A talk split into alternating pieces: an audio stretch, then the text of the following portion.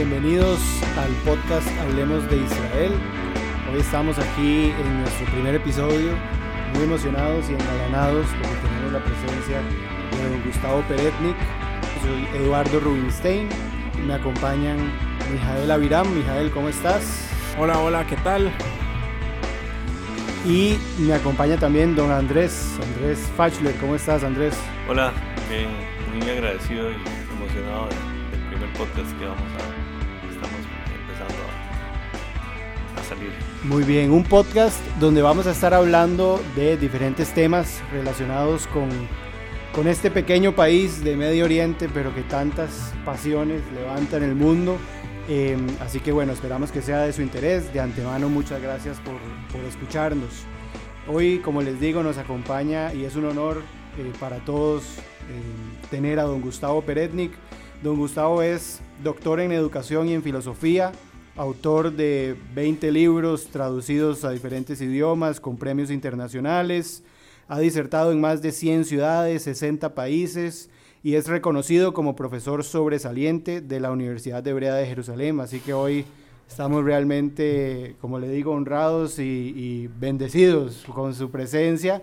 Así que bienvenido, don Gustavo. Muchísimas gracias, un gusto para mí estar con ustedes y éxitos en este nuevo emprendimiento. Muchas, Muchas gracias, gracias. Muchas gracias. Y bueno, eh, hablemos de Israel un poco, ¿verdad? Y el tema que queríamos proponer para hoy eh, es la actualidad, ¿no? Un poco hablar de lo que está pasando en Israel, de la guerra que está ocurriendo en este momento, ponernos un poco en contexto e ir eh, desarrollando un poco algunas de las temáticas que, que están relacionadas con, el, con este conflicto, con esta guerra, y poco a poco ir desmenuzando entre todos la temática. El país que protagoniza la guerra no es mencionado en general, eh, porque esta es también la guerra de Irán. En rigor, la mayor parte de los atentados terroristas que se cometen en el mundo y las agresiones judeofóbicas son por parte de la mano invisible y a veces menos invisible de Irán. Eh, a mí me tocó el privilegio de ser muy cercano amigo del fiscal Alberto Nisman, que terminó asesinado por precisamente revelar la conexión entre el gobierno argentino y el gobierno iraní para blanquear a Irán de los atentados que había cometido en la Argentina. Por lo tanto, el brazo terrorista iraní es muy largo. Esta guerra, ¿en qué tiene que ver con ellos? Que ante la inminencia del acuerdo entre Israel y Arabia Saudita, que iba a incrementar los acuerdos de Abraham que Israel firmaba con el mundo árabe, y que iba a llevar sin duda que una gran serie de países árabes y no árabes se sumaran a la paz una vez que Arabia Saudita la estableciera. Ante esa inminencia, Irán pensó, tenemos que actuar ahora porque vamos a quedar fuera del tablero de la historia, ya no vamos a poder seguir influyendo. Ellos son los que promueven la guerra y eh, un camino hacia la paz que abarcara a tantos países los iba a amenazar y uno de los eh, las interpósitas organizaciones que actúa por Irán es el eh, Hamas y a ellos los empujaron. Se sumaba a esto la sensación de muchos árabes de que Israel estaba al borde del colapso debido a su resque- resquebrajamiento interno por eh, las manifestaciones, antigobierno, etc. Irán habría preferido tener armas atómicas antes de entrar en esta guerra, pero dadas las circunstancias eh, decidieron acelerar los eh, pasos. Eso explica por qué estalló la guerra. Ahora estalló del modo en como ellos saben ser y es sádico.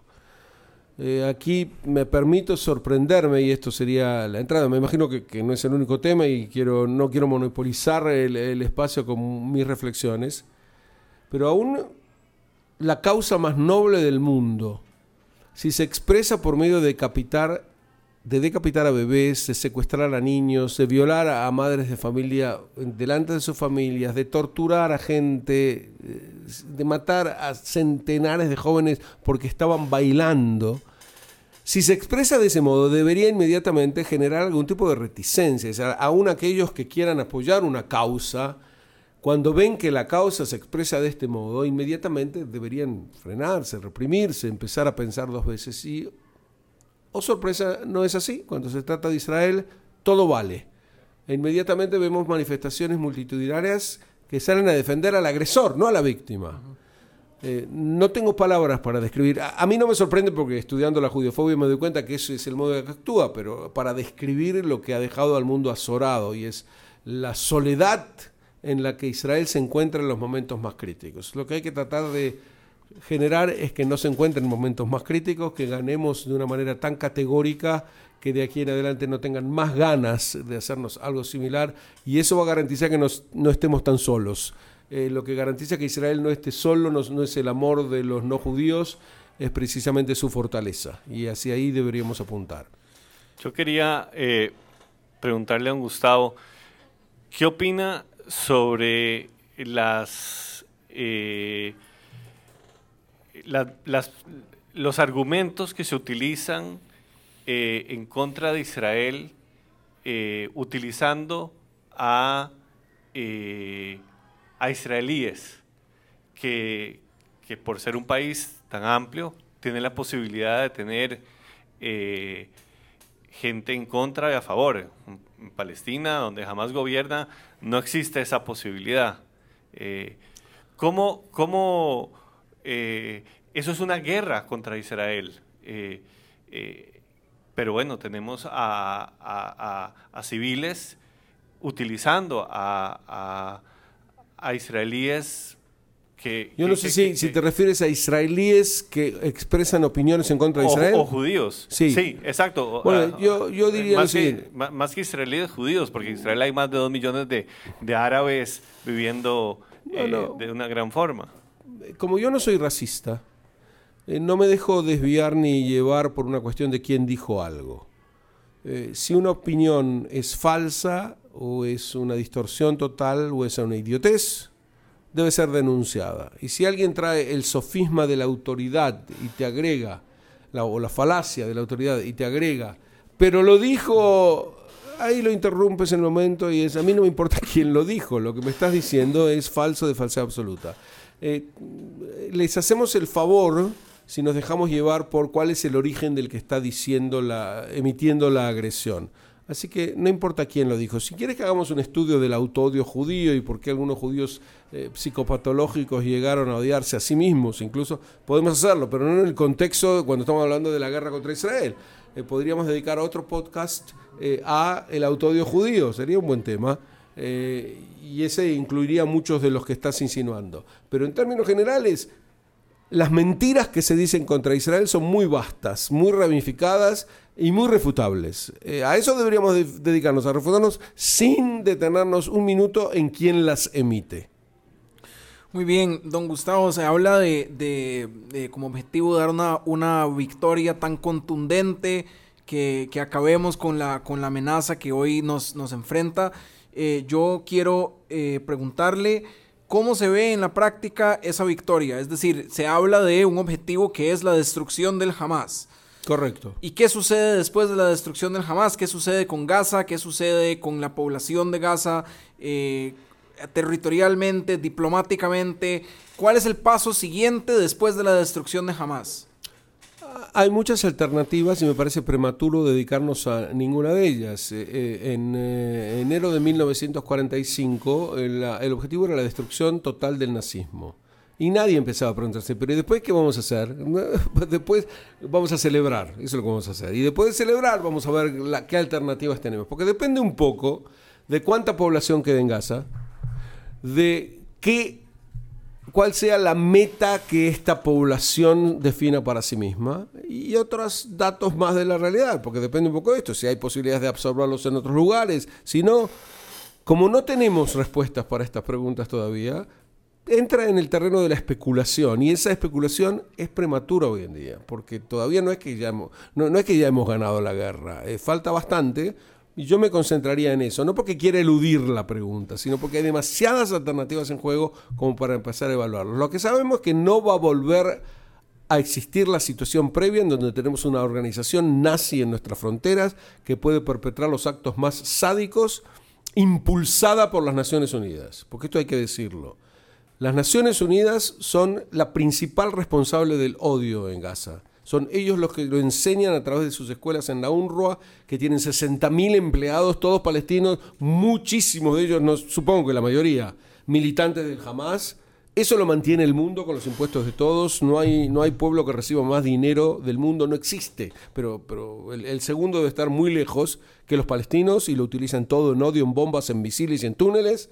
Ni un centavo a la educación científica, ni un centavo a construir en Gaza eh, puertos y construir eh, eh, centros turísticos y centros de finanzas.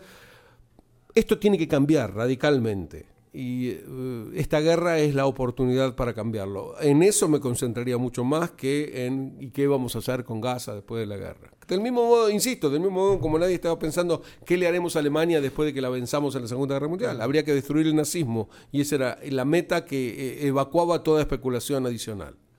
Yo, yo quiero traerme el conflicto a Latinoamérica, ¿sí? un poco para ejemplificar la realidad que estamos viviendo, por ejemplo, aquí en Costa Rica o en cualquier otro país vecino o, de estas latitudes. Y es un poco la guerra mediática em, o esta proliferación de manifestaciones pro-palestinas que em, realmente han sido abrumadoras para algunos de nosotros, em, sobre todo para nuestros jóvenes, que es la primera vez que ven una una fuerza, ¿sí? una masa fuerte manifestándose no solo a favor del, pueblo palestino, que eso pues cualquiera puede hacerlo, pero en contra de no solo de Israel, sino de los judíos. Y eso pues ya raya en, racismo y en, y en, judeofobia, ¿verdad? Que es un poco em, el tema que, quisiera que usted nos, nos pueda tal vez dar algunas luces ¿sí? sobre, sobre el tema y cómo en Latinoamérica pues ha tomado muchísima fuerza en, los, últimos, en los últimos tiempos a raíz de la explosión del conflicto. Primero una observación. Eh, no puede haber manifestaciones pro-palestinas que después derivan en manifestaciones judiofóbicas. No son pro-palestinas, son siempre judiofóbicas se llaman a sí mismos palestinos para blanquear lo que los motiva, pero a ellos les interesa nada a los palestinos, ni el bienestar de los palestinos, si no pueden acusar a Israel en el camino. Nunca protestaron contra Jordania porque matara a 15.000 palestinos en septiembre negro, nunca protestaron contra Kuwait porque expulsara a 150.000 palestinos en la primera guerra del Golfo. Es que no les interesa. Si pueden acusar de Israel, van a defender los derechos de los marcianos, no solamente de los palestinos. Si no pueden acusar a Israel, no les interesa. Por lo tanto, las manifestaciones son judiofóbicas. Eso no quiere decir que cada miembro de la manifestación lo sea. La gran mayoría de ellos son idiotas útiles que no tienen la menor idea qué están manifestando. ¿Por qué ahí la judiofobia en momentos de crisis, de guerra, de, pandemia? Ahí también fue una ola. La respuesta es que la judiofobia estalla después de ser cultivada y mantenida a fuego lento por el proceso de demonización de los judíos, entre paréntesis digo algo que me parece lo fundamental. La judiofobia no es un fenómeno discriminador como otros odios de grupo, es un fenómeno demonizador y en ese sentido debemos abordarlo. ¿Por qué estalla en momentos así? Porque se ve la vulnerabilidad del judío. La judiofobia explota como cualquier bullying, que es una forma del bullying, cuando la víctima parece más vulnerable, más débil un, eh, esposo golpeador golpea más fuerte cuando la mujer manifiesta más debilidad, cuando el sometimiento es total. Eh, padres violentos golpean más a los niños cuanto más daño les están haciendo y los niños parecen ser, no parecen, son absolutamente eh, indefensos en esa situación. Bueno, lo que ocurrió el 7 de octubre mostró a las claras una beta de vulnerabilidad de Israel. Pareció que se cayó un muro de, un, país que fuerte y que perfectamente podía siempre defender a su población y repentinamente nos ocurre esto, lo que despertó en este sadismo judiofóbico la sensación de dos golpes más y terminamos con ellos. Y entonces salen enfervorizados a las manifestaciones. Por lo tanto, ¿cuándo va a recular, retroceder? Cuando la victoria de Israel sea contundente. En ese momento van a empezar, entre comillas, a calmarse. Pero, ¿por qué y cómo? Bueno, merece mayor reflexión, mayor estudio. Perdonen, les recomiendo mi libro La Judiofobia. Ahí explico cómo funciona el fenómeno, pero eh, esto se ve claramente hoy en día también. Me gustaría eh, preguntar sobre dos, puntos. Uno es por qué eh, todo lo que tiene que ver con Israel o esta guerra, la guerra de Israel con los palestinos, genera tanta pasión a nivel mundial, habiendo tantas otras otros conflictos que no lo generan y que nadie los menciona. Eh, eh, absolutamente cierto, pero esto es el kit de la judiofobia. Es decir, la judiofobia actúa contra los judíos. Cuando los judíos pueden ser acusados, toda la adrenalina del mundo surge. El único país que les despierta adrenalina es Israel. Tú después les comentas violaciones, pero infinitamente peores de los derechos humanos eh, que ocurren perpetradas por otros regímenes y, no los deja absolutamente inmutables todo lo que se pueda decir de Israel inmediatamente le genera esta adrenalina y creen muchos de ellos genuinamente que están defendiendo la justicia, la paz, la armonía o lo que fuere. Y agregaría algo que tal vez es políticamente incorrecto, pero ha sido... esta guerra lo ha desnudado. La causa palestina es una causa nazi. La causa palestina, no jamás. La causa palestina nació como una extensión del nazismo en el cercano oriente. Esto es un dato histórico el mufti de Jerusalén, Amin Aj el Husseini, fue un nazi. Y él fue el creador de la causa palestina. Él se entrevistó con Hitler. Él le pidió a Hitler que extendiera la llamada solución final a Palestina. Él reclutó a musulmanes para la SS. Él visitó los campos de la muerte y vivió en Berlín toda su vida. Y el resto, los tres subsiguientes líderes palestinos, nunca renunciaron a esta herencia. Por supuesto, no la repiten. Eh, el actual Mahmoud Abbas escribió su tesis doctoral negando la Shoah y el anterior Arafat era el sobrino y seguidor del mufti. Esto no se dice y en general, como nos estamos encaminando a la paz gracias a los acuerdos de Abraham, etcétera, no hacía falta volver sobre el tema una y otra vez, pero ahora ha quedado clarísimo. Es decir, la autoridad palestina en ningún momento condenó el bárbaro ataque del 7 de octubre. casi lo valida, casi lo elogia. Esto hay que tenerlo muy en cuenta. Nosotros cuando, cuando tratamos de decir no estamos en guerra contra el pueblo palestino porque queremos esperar que surja de los palestinos un grupo que quiera realmente vivir en paz con Israel, y dicho sea de paso, existe este grupo, es muy pequeño pero crece es un grupo muy pequeño de palestinos que quieren realmente la genuina paz con Israel. Es cierto, no es contra todo el pueblo palestino, pero es contra la narrativa de la causa palestina. Ese es nuestro enemigo. La narrativa de que los palestinos son un pueblo milenario que vivió en Palestina hasta que llegaron los judíos financiados por fuerzas internacionales, no se sabe de dónde vinieron, y los expoliaron, maltrataron, torturaron y expulsaron. Esta narrativa es nuestro enemigo. Hasta que esta narrativa termine, eh, vamos a estar en guerra. Igual que con la narrativa nazi hasta la Segunda Guerra Mundial. No era guerra contra los alemanes, los alemanes podían reformarse, pero la narrativa de que los judíos son una raza que domina el mundo y que si no es barrida como no podrá triunfar la eh, Alemania, la nueva Alemania, esa narrativa tenía que ser vencida categóricamente hasta el final. En una situación similar estamos hoy.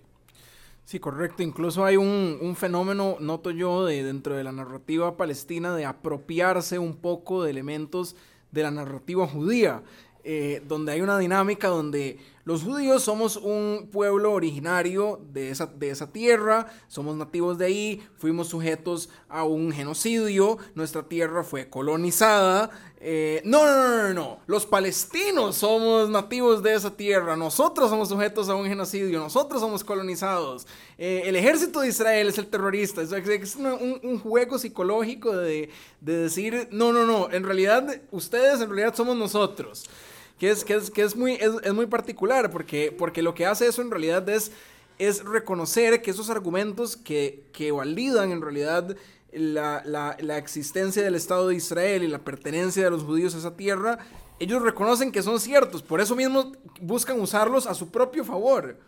Tienes toda razón, Mijael. Eh, hay un eh, maestro y amigo mío, Manfred Gernstenfeld, que falleció hace pocos años, que eh, escribió un libro muy interesante sobre la reversión del holocausto o la inversión del holocausto. Los judíos tienen la culpa de lo que pasó. Esto es similar. Los judíos son siempre los culpables. Y cuando ellos son víctimas, se infligen, se autoinfligen sus sufrimientos para poder medrar con ellos. Eh, lo de la historia milenaria del pueblo palestino sería, insisto, eh, cómico si no es tan trágico, porque no existe tal historia. Si los palestinos tienen más de 100 años de antigüedad, antes vivían en cavernas y nunca nadie supo nada de ellos porque no dejaron registro en ningún lado. Y cuando llegan al absurdo de decir que Jesús fue palestino, alguien que nunca escuchó la palabra palestino en toda su vida, porque no existía un judeo en Judea que hablaba como nosotros en hebreo o arameo parecido, que festejaba la festividad de judías, que se sentiría muy a gusto entre judíos y absolutamente ajeno entre palestinos Aquí diría, es la cristiandad la que debería entrar. Es la iglesia la que debería rechazar esta palestinización de Jesús y decir, esperen un momentito, esto atenta incluso contra la historia propia de la iglesia. El, el, cristianismo no es una religión palestina, es una religión que nació del judaísmo y lamentablemente no lo hacen. Pero nosotros tenemos que volver sobre esto, porque Jesús es el judío más famoso de la historia y a partir de él podemos demostrar que lo que ellos están diciendo es falso de falsedad absoluta.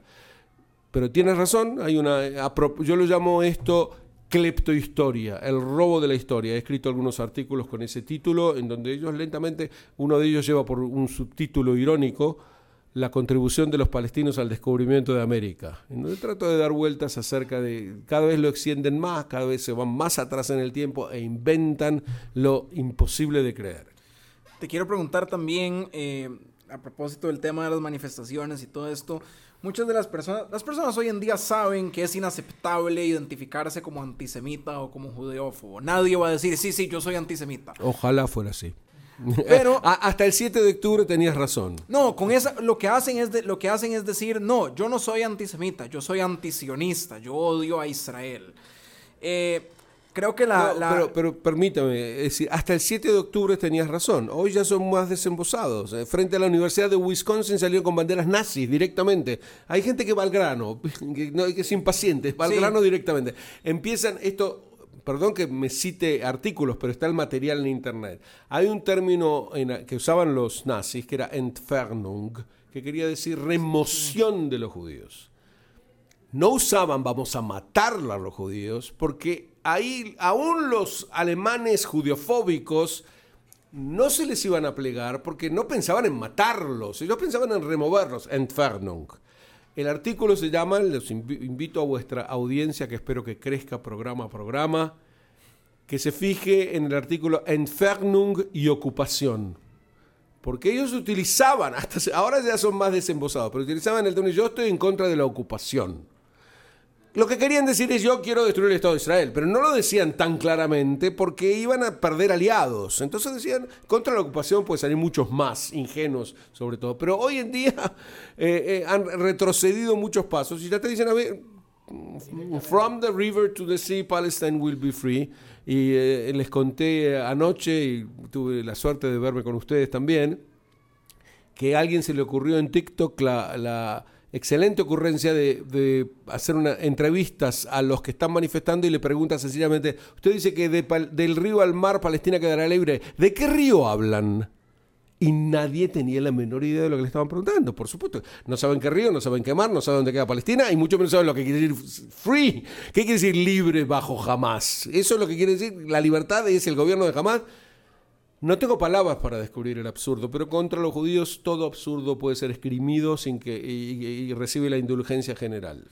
Cuando, cuando una persona no quiere decir, porque también hay personas que no quieren decir que son, que son antisemitas o judeófobas y sí quieren esconderse atrás de ese, de ese disfraz del, del antisionismo, uno usualmente la forma en la que uno identifica que hay judeofobia detrás de eso es porque se aplica la misma retórica que se aplica a los judíos, pero reemplazando a los judíos por los sionistas o por Israel. Correcto. Quiero, quiero, me gustaría que, nos, que nos amplíes un poco cuál es esa retórica, cuáles son esas cosas que podemos identificar cuando una persona está diciendo esto, esto, esto sobre Israel, está en realidad dando un discurso judeófobo. En general, el vocabulario que, que utilizan los delatan enseguida, porque si uno empieza diciendo yo quiero recuperar territorios, pero Israel es un estado nazi, apartheid, el cáncer del Medio Oriente, ya no te deja mucho terreno, hay, con un cárcel hay una sola forma de, resolverlo.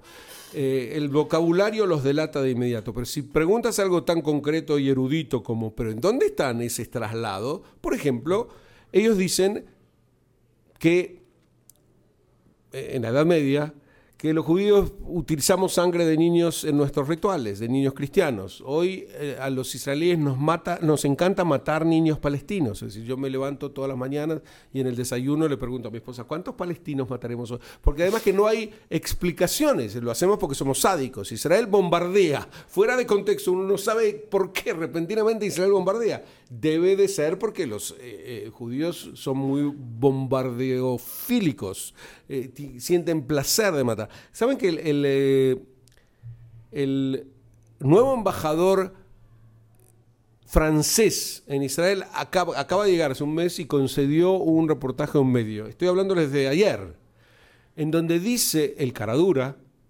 no se enamoren de la guerra, le dice este mensaje a los israelíes.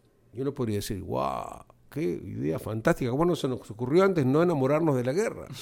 Sí, es, es una genialidad. Pero mira tú al cínico europeo que viene y, trata de mostrar, porque si nosotros estamos enamorados de la guerra, es porque somos mala gente. ¿Quién se enamora de la guerra?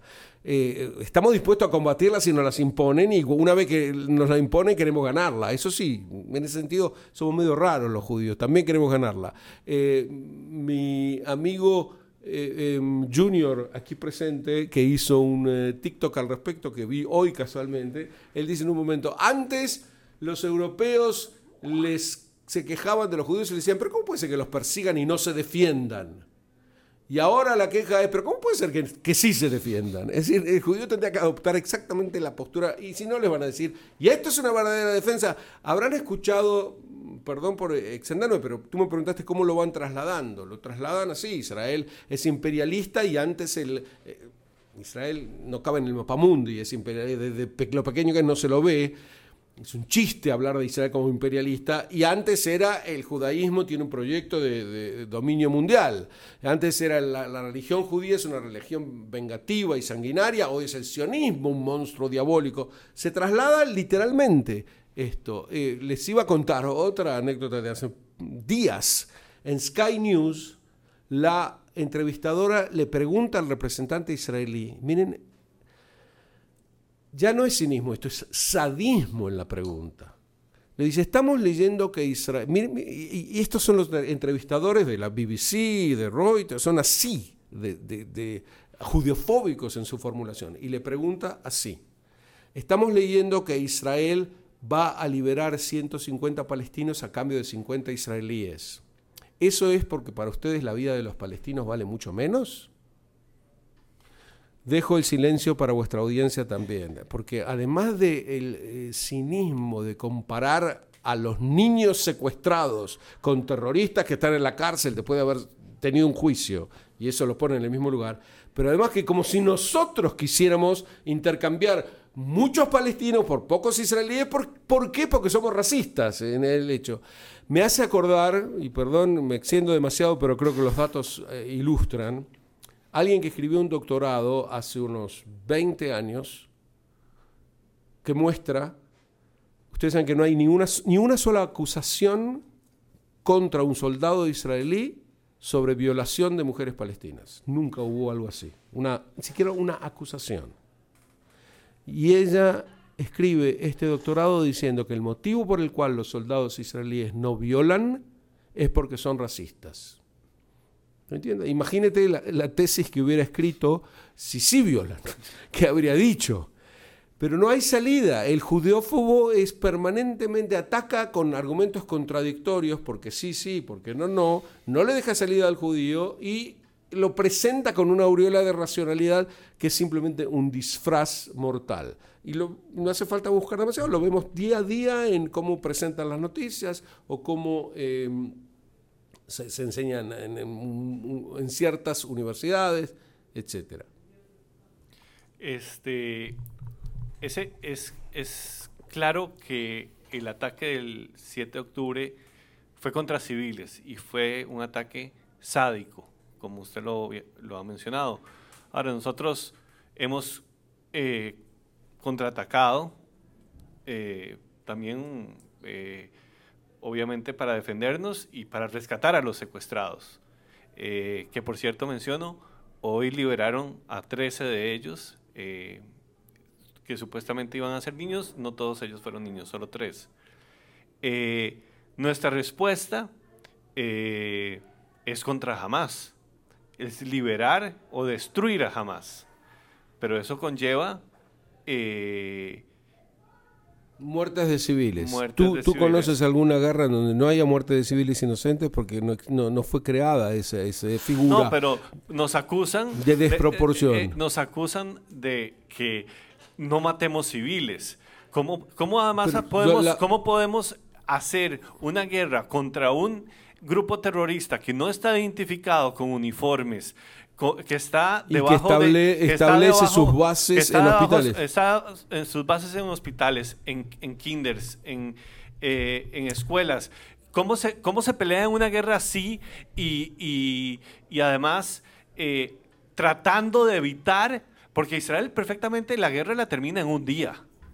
Andrés, no, no te gastes en generar argumentos. Primero que te vas a hacer mala sangre y yo velo por tu salud.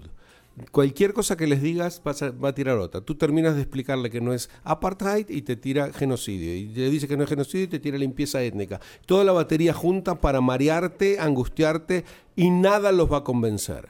El tema de la desproporcionalidad yo creo que es una palabra que inventaron para Israel, porque antes nada nadie habla de esto, como si nosotros teníamos, teníamos que violar al mismo número de mujeres, decapitar al mismo número de bebés, secuestrar al mismo número de niños, no tiene sentido. Pero eh, quiero tomar ese término. Desproporcionado es algo que se ejerce con una mayor fuerza de la necesaria para lograr un objetivo que podría haber sido logrado con menor fuerza. ¿No es cierto? Si yo traigo un taladro para cla- clavar aquí un cuadro, ustedes me dirían con un martillo es suficiente. ¿Para qué traes algo tan grande? Es desproporcionado. Por lo tanto, podemos concluir que Israel actúa de forma infraproporcionada porque no logra el objetivo de liberar a los secuestrados. Nosotros queremos liberar a nuestros secuestrados. ¿Hay causa más noble que esta, que liberar a los secuestrados por una banda terrorista que secuestró a nuestros niños? Y aplicamos fuerza. Pero esta fuerza no alcanza, quiere decir que ellos siguen en su eh, obstinación de mantener a nuestros secuestrados. Hay que aplicar tres veces más fuerza si liberaran a nuestros secuestrados y depusieran las armas y no nos siguieran atacando y nosotros siguiéramos bombardeando, alguien podría decir, aquí empezó la desproporción. Pero mientras tengo gente secuestrada en el otro lugar y viene alguien y me dice, no, no ejerzas tanta fuerza, es simplemente un cómplice de la agresión del Hamas. ¿Cómo no voy a ejercer fuerza si quiero liberar a mis secuestrados? Esto es lo que tengo para decir sobre los desproporcionalistas. Además que es importante en, en- materia de derecho internacional público, la doctrina de la, de la proporcionalidad, lo que, lo que habla no es, o sea, la proporcionalidad no se mide en que tengamos ni, los ni la misma cantidad de muertos, ni que usemos los mismos medios. La propor- la- el principio de la proporcionalidad lo que establece es que yo solamente puedo usar los medios necesarios para alcanzar el objetivo militar que tengo. Y eso es lo que se está haciendo. Es decir, sí, pueden haber muertos civiles, pero no hay muertos civiles deliberados. O sea, no hay forma de evitar los muertos civiles que hay. Son unos que no se pueden evitar en la persecución del objetivo militar, como ha sucedido en todas las guerras de la historia. Ningún ejército, ningún ejército va a comprometer sus objetivos militares para proteger salvo el ejército israelí. Te pido que revises la- lo, lo escrito al respecto por Richard Kemp, un, un, eh, ofici- un coronel del ejército británico, que sostiene que el ejército de Israel es el más su- sí. moral, moral del mundo, que no existe en la historia de la guerra un ejército que haya hecho más por defender la vida de los civiles de sus enemigos que el ejército de Israel. Pero otra vez trae esto al judeófobo y te va a contestar From the river to the sea. Bueno, estos son definitivamente temas que, que son muy, muy pasionales y sobre todo eh, muy amplios. Eh, creo que nos llevamos la mejor de las, de las de la información, de los hechos y de un montón de conceptos que realmente son, son importantes para entender no solo el contexto, sino también cómo se ha desarrollado en las últimas semanas y, y, bueno, un poco de, de, realidad nos cae bien a todos. Así que muchas gracias, eh, Gustavo, por estar aquí, por acompañarnos, por eh, engalanar el podcast en su primer episodio. Y a los compañeros y de todos aquí, muchas gracias de verdad por su participación y nos encontramos en el, en el próximo episodio. Un gusto y mucho éxito en esta iniciativa.